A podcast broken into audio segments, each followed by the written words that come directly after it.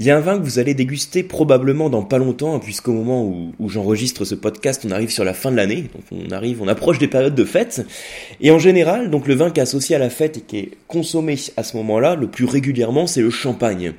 Alors, je parle de champagne, je pourrais parler plus généralement de vin à bulle, de vin effervescent, hein, euh, puisque la bulle est associée à la, convivialité, à la fête, à la célébration. Mais il se trouve que le vin le plus connu, donc celui qui a le plus de notoriété, que le plus de prestige dans les vins effervescents, c'est le champagne. Alors, une petite parenthèse hein, par rapport aux alternatives dont je parle. En France, vous avez plusieurs vins euh, d'appellations hein, qui sont vinifiées donc euh, avec de, l'effervescence. Euh, vous avez donc en plus des champagnes les clairettes, un clairette de toute la gamme des créments qu'on retrouve sur plusieurs régions de France, donc les créments de Bourgogne, créments du Jura, créments de Loire, créments d'Alsace, qu'est-ce que j'oublie, le bah, créments de Bordeaux aussi, hein, Crément de Limoux, voilà, donc normalement là j'ai à peu près fait le tour. Vous avez après des appellations comme le Gaillac, le cerdon aussi dans le budget, hein. euh, Gaillac, cerdon, qu'est-ce qu'on a d'autre? Blanquette de Limoux. Euh, dans la Loire, vous avez également des saumures effervescents, des Vouvray, euh, Montlouis. Hein, tout ça, ce sont des appellations dont je vous parle, hein, donc des appellations qui correspondent à des zones géographiques dans lesquelles on va vinifier, dans lesquelles on va vinifier des vins effervescents. Ce que vous allez apprendre dans ce podcast, ce dont je vais vous parler tout de suite, c'est les principales méthodes d'élaboration pour obtenir des vins effervescents. C'est vraiment les grands repères qu'il vous faut absolument connaître quand vous ouvrez une bouteille de champagne, une bouteille de crément. C'est des choses qu'il faut avoir en tête hein, pour mieux comprendre le vin qu'on déguste et connaître l'origine de la bulle dans le vin.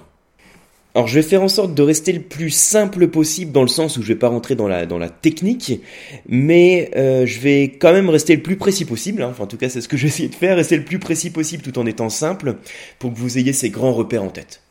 Alors pour aller tout de suite dans le vif du sujet, il faut savoir qu'il y a principalement cinq techniques qui permettent de vinifier, hein, donc de fabriquer des vins avec des bulles. Quand on parle de vinification, on parle de fabrication du vin.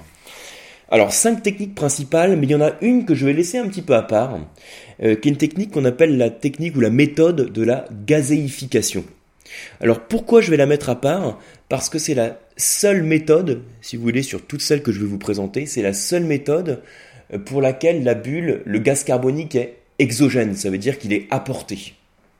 Alors, dans la méthode de la gazéification, en fait, vous imaginez, hein, vous avez une cuve euh, qui est rempli de gaz carbonique, qui est rempli de CO2. Alors c'est du gaz carbonique sous pression, qui est un gaz de euh, qualité alimentaire, hein, je vous rassure, et qui va être euh, introduit dans ce qu'on appelle un saturateur, donc un appareil qui va ensuite diffuser ce gaz dans le vin. Hein, donc on va apporter le gaz dans le vin, il va se dissoudre dans le vin, et tout le gaz qui est en excès va se dissoudre et se comprimer, et c'est lui qui va donner la bulle hein, à l'ouverture de la bouteille, c'est lui qui va donner l'effervescence. Alors c'est ce qu'on a de plus basique en fait en termes d'élaboration du vin effervescent. D'ailleurs, hein, à chaque fois que vous avez un vin qui est élaboré de cette manière-là, vous devez avoir la mention vin gazéifié sur l'étiquette. Hein. Ça apparaît systématiquement, vin gazéifié. Dans toutes les appellations dont je vous ai parlé précédemment, donc on met sur le champagne, les créments, les saumures, les, les clairettes, etc., ce, ce n'est jamais un vin gazéifié. Hein, puisque le vin gazéifié en fait n'est jamais autorisé dans le cadre d'une AOP, donc d'une appellation d'origine protégée, hein, d'une AOP, euh, ni dans le cadre d'une IGP d'ailleurs, hein, parce qu'on avait anciennement 20 pays. Donc IGP, c'est indication géographique protégée.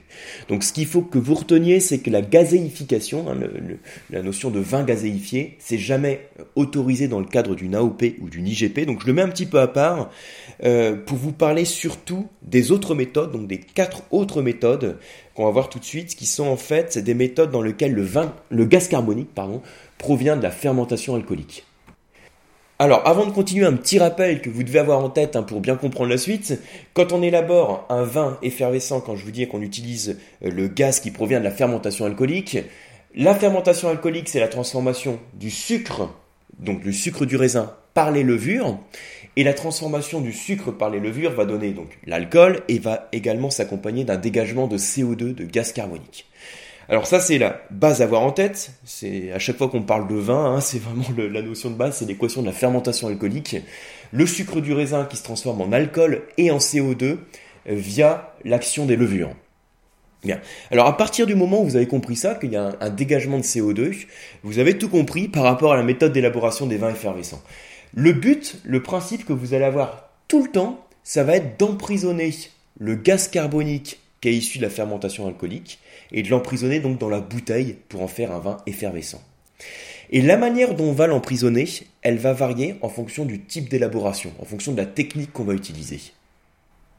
Ok, alors maintenant je vais vous citer le nom de ces différentes méthodes. Vous avez la méthode dite traditionnelle, qu'on appelle aussi méthode champenoise, donc la méthode traditionnelle, la méthode par transfert, la méthode rurale, on dit aussi méthode ancestrale, et euh, la méthode de la cuve close, qu'on appelle aussi méthode Charma, donc ça s'écrit C-H-A-R-M-A-T, c'est le nom de, la personne hein, qui l'a mise au point. Donc je répète le nom de chacune des méthodes, la méthode traditionnelle ou méthode champenoise, la méthode par transfert, la méthode rurale ou ancestrale, et la méthode de la cuve close. Alors on est un peu dans des trucs techniques, hein, mais parfois c'est important de passer du temps aussi sur la technique pour mieux, comprendre les vins qu'on déguste. Hein. Il faut euh, pas seulement se limiter à, aux petites techniques de dégustation, c'est important aussi de parler de vinification, donc de fabrication du vin, parfois de parler un peu de la technique, des terroirs, etc. Ça fait partie de l'apprentissage, hein. donc, euh, donc continuez à écouter, hein. allez, allez jusqu'au bout pour bien voir ces méthodes en tête, ça vous permettra de voir le vin effervescent, voir le champagne, les créments et l'ensemble des vins effervescents d'une autre manière et de mieux les comprendre. Alors, je vous ai cité donc quatre noms de méthodes, en plus de la cinquième qui est la gazéification que je mets un petit peu à part. Dans ces quatre méthodes, vous avez euh, deux grands cas qu'on peut distinguer.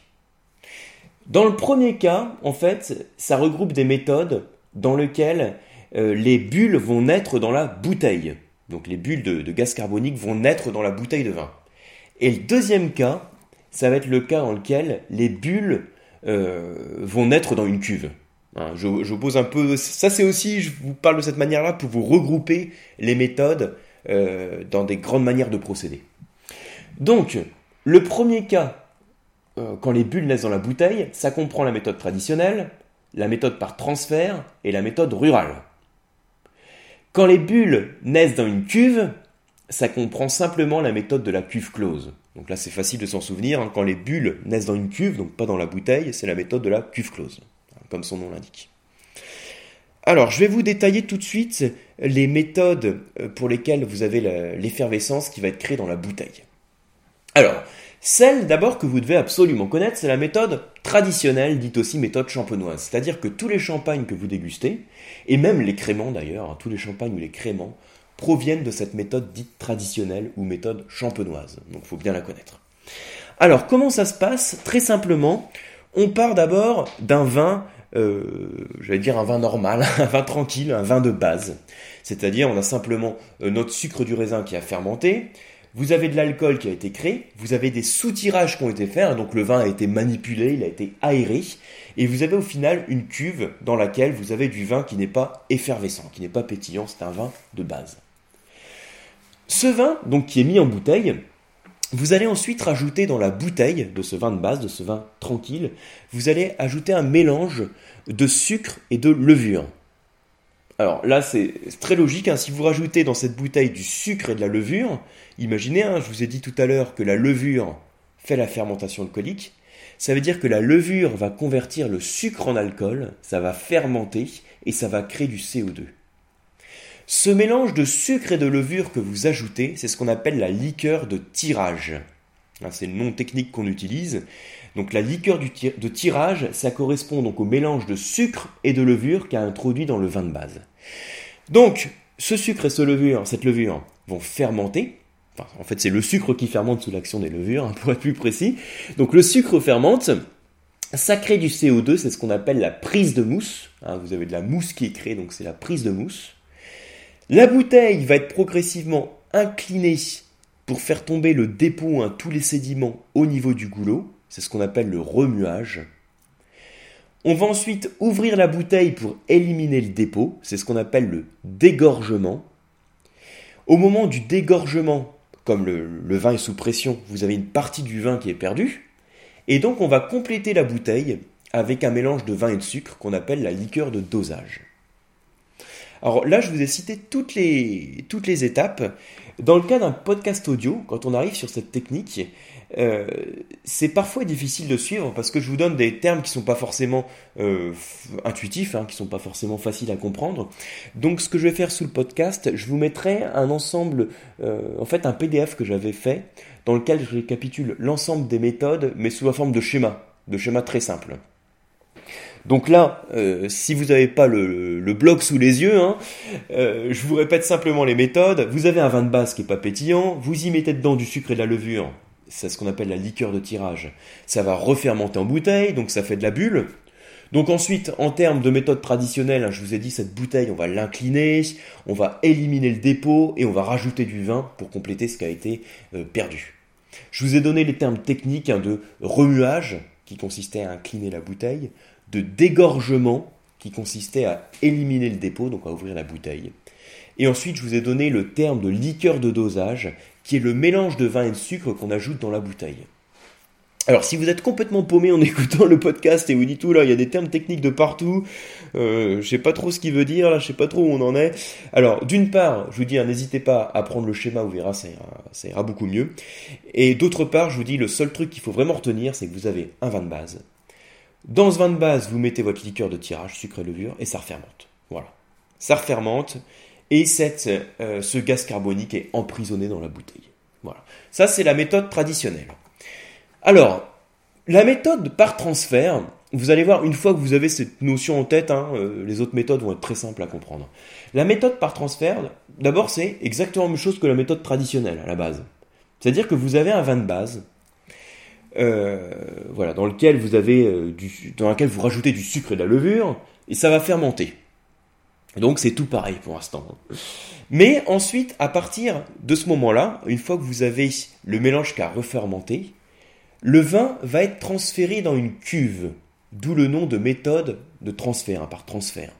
Le vin va être euh, transféré dans une cuve où il va y être filtré. Dans cette cuve, on va lui ajouter la liqueur de dosage et ensuite le vin va être remis en bouteille. Voilà. Donc globalement, où, se trouve en fait la différence entre les deux méthodes dont je vous parle?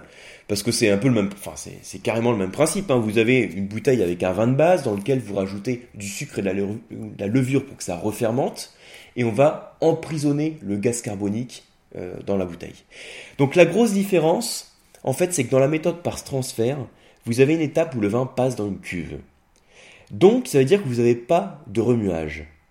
Euh, vous n'avez pas de dégorgement, qui est le moment où on ouvre, la bouteille. Vous n'avez pas la notion de vieillissement sur lit, hein, les levures mortes, qui apportent une complexité olfactive. Donc ça veut dire que c'est une méthode qui va être un petit peu plus basique, qui va être aussi moins chère, hein, la méthode par transfert.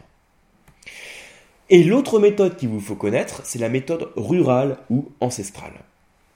Alors, là, la méthode rurale ou ancestrale, vous partez d'un vin de base, donc, euh, une bouteille hein, euh, avec votre sucre et votre levure qui, qui fermente, et vous allez refroidir le vin pendant la fermentation. Si vous refroidissez le vin pendant que les levures travaillent, pendant la fermentation, les levures vont arrêter de travailler. Pourquoi? Parce que les levures, c'est un organisme vivant. Et comme tout organisme vivant, c'est comme nous, quand il fait trop froid, on arrête de travailler ou quand il fait trop chaud, on arrête de travailler. La levure, c'est pareil. Il lui faut des conditions idéales, des conditions thermiques en, termes de température qui doivent être idéales. Quand il fait trop froid, la levure, elle arrête de fermenter. Donc c'est ce qui se passe dans, le cas de la méthode rurale. On refroidit la bouteille, la levure arrête de bosser, à ce moment-là, vous remettez le vin dans la bouteille. Donc là, vous mettez pas, pas de liqueur de tirage, hein. vous mettez simplement le vin dans la bouteille. Et quand le vin revient à température, les levures vont reprendre leur travail de fermentation. Et vous, allez donc avoir la prise de mousse qui va se faire en bouteille. Là, pour le coup, vous n'allez pas pratiquer de dégorgement. Donc voilà le principe de la méthode rurale ou ancestrale. Alors pourquoi on parle de terme d'ailleurs méthode rurale ou ancestrale? On considère que c'est la méthode première, hein, c'est la méthode originale pour élaborer un vin effervescent. Pourquoi? Parce que à la base, hein, historiquement, les premiers vins effervescents ont été élaborés de manière accidentelle. vous aviez un vin qui était mis en bouteille. Vous dites, tiens, le vin, ça y est, il est, fini. Hein, les levures ont arrêté de travailler. Vous avez un vin qui, euh, qui, était tranquille, donc non effervescent. Vous le mettiez en bouteille. Et là, au cours du temps, dans les semaines qui suivaient, et là, dans la zone de stockage, le vin en reprenant sa température, recommençait à fermenter, donc la levure reprenait sa fermentation, et là vous aviez une prise de mousse qui se dans la bouteille, et la plupart du temps ce qui se passait c'est que les bouteilles explosaient quand vous aviez une pression trop importante dans la bouteille. Donc c'était, comme je vous dis, hein, je fais référence à l'élaboration historique euh, de des vins effervescents. voilà pourquoi on parle de méthode rurale ou ancestrale. Alors là, je vous ai parlé euh, des méthodes donc traditionnelles, de la méthode traditionnelle ou champenoise, la méthode par transfert et la méthode rurale. L'autre cas que vous avez, c'est le cas pour lequel l'effervescence naît dans une cuve, et comme je vous disais tout à l'heure, c'est ce qu'on appelle la méthode de la cuve close. Comme ça on en la cuve close, les bulles naissent dans une cuve. Alors, le principe, vous avez votre vin de base, vous rajoutez euh, dans la bouteille du sucre et de la levure. Vous transférez le vin dans une cuve close, d'où le nom. Et dans cette cuve close, vous avez une prise de mousse qui s'effectue. Alors, la grosse différence, hein, je ne sais pas si vous voyez la différence qu'on a avec la méthode par transfert, parce que la méthode par transfert, je vous parlais également d'une cuve. Mais en fait, la grosse différence que vous avez entre la méthode par transfert et la méthode de la cuve close, c'est que dans le cas de la méthode euh, par transfert, hein, dont on a parlé juste avant, la prise de mousse se fait en bouteille. Alors que dans le cas de la cuve close, la prise de mousse se fait dans la cuve close. Donc il faut absolument avoir une cuve fermée, hein, euh, d'où le terme de cuve close, euh, pour pas que le gaz carbonique s'échappe. Donc voilà le principe. Alors là, vous avez toutes les méthodes en tête. Hein, on est, je vous disais, je vous ai prévenu, hein, on était sur un truc un peu technique. Hein. Euh, si vous avez, si vous arrivez à mémoriser ces différentes méthodes, déjà vous avez des bonnes notions euh, techniques en termes de vinification des effervescents. Je vais vous répéter le nom des différentes méthodes, donc les cinq méthodes à connaître. Vous avez la méthode traditionnelle ou champenoise, pour lequel la prise de mousse se fait en bouteille et pour lequel on va euh, faire un dégorgement, donc on va ouvrir la bouteille pour éliminer le dépôt. Vous avez la méthode par transfert qui commence d'abord de la même manière que la méthode traditionnelle, mais on va ensuite avoir un transfert, c'est-à-dire que le vin va être transféré dans une cuve ou va y être filtré avant d'être mis en bouteille. Vous avez la méthode rurale ou ancestrale, pour laquelle on parle d'un vin de base pour, laquelle, pour lequel la fermentation est stoppée, un vin de base qui va reprendre sa fermentation en bouteille. Et vous avez ensuite donc la méthode de la cuve close ou méthode Charma, pour lequel la prise de mousse va se faire en cuve. Et l'autre méthode dont je vous ai parlé, c'est la méthode de la gazéification. Bien. Toutes ces méthodes, sachez que sur la vinification donc de la plupart des vins effervescents qu'on a en France, c'est-à-dire les champagnes et les créments, c'est toujours la méthode traditionnelle ou champenoise qu'on utilise. Cette méthode traditionnelle ou champenoise permet d'avoir pas mal d'effervescence. Quand je dis pas mal d'effervescence, en fait, c'est celle qui permet d'apporter le plus de, euh, gaz dans le vin, en fait. Hein. Euh, c'est celle qui permet d'obtenir ce qu'on appelle des vins mousseux. Alors, euh, un, petit, rappel d'ailleurs avant, avant de conclure quand même, parce que là je vous ai parlé des méthodes d'élaboration des vins effervescents. sachez que en fonction du niveau d'effervescence dans le vin, on utilise un vocabulaire différent. Vous avez trois termes principaux qu'on utilise pour qualifier l'effervescence. Vous avez le terme vin mousseux, vin pétillant et vin perlant. Alors retenez ces trois termes, hein. vin mousseux, vin pétillant et vin perlant. Et un vin qui n'a pas de, gaz carbonique, c'est ce qu'on appelle un vin tranquille. Hein, la plupart des vins que vous dégustez n'ont pas d'effervescence, ce sont des vins tranquilles. Les autres vins sont qualifiés de mousseux, pétillants ou perlants. Quand vous avez euh, beaucoup de bulles que vous voyez, hein, visuellement, vous voyez votre verre de, champagne, hein, votre verre d'effervescent euh, qui, montre, euh, enfin qui pétille en fait, hein, il y a des bulles qui se forment, vous goûtez votre vin en bouche et vous sortez une forte effervescence, vous êtes en général sur la catégorie des vins dits mousseux. Le champagne et le crément font partie de la catégorie des vins mousseux. Quand vous avez ensuite une très faible effervescence détectée en bouche, vous êtes plutôt sur les vins dits pétillants. L'impression est euh, compris en 1 bar et 3 bars. C'est par exemple les Lambrusco. Quand par contre, vous voyez pas du tout de bulles en termes de visuel, hein, vous voyez pas les bulles qui se forment dans votre verre, mais par contre vous détectez une très faible effervescence en bouche, on est sur la catégorie des vins perlants. Hein, c'est par exemple les muscadets Sévremen sur lit dans certains cas. Vous allez euh, constater qu'il y a comme un petit côté, une petite euh, effervescence. Vous ne la voyez pas du tout en termes de visuel, mais en bouche, vous allez la sentir. Ce sont les vins perlants. Donc voilà pour conclure également sur ces catégories de vins mousseux, pétillants, perlants. Voilà. Alors c'est un long podcast. Euh, un peu technique, hein, je le reconnais, c'est un petit peu technique puisque je suis rentré quand même sur le, les principes d'élaboration des vins effervescents. Euh, donc n'hésitez pas à jeter un coup d'œil au blog parce que vous avez le schéma PDF qui récapitule toutes ces méthodes. Et surtout, pensez à l'avoir en tête à chaque fois que vous dégustez un vin qui présente des bulles. Ça vous permettra de bien assimiler ces méthodes et de mieux comprendre ces vins. Et moi je vous dis à très bientôt.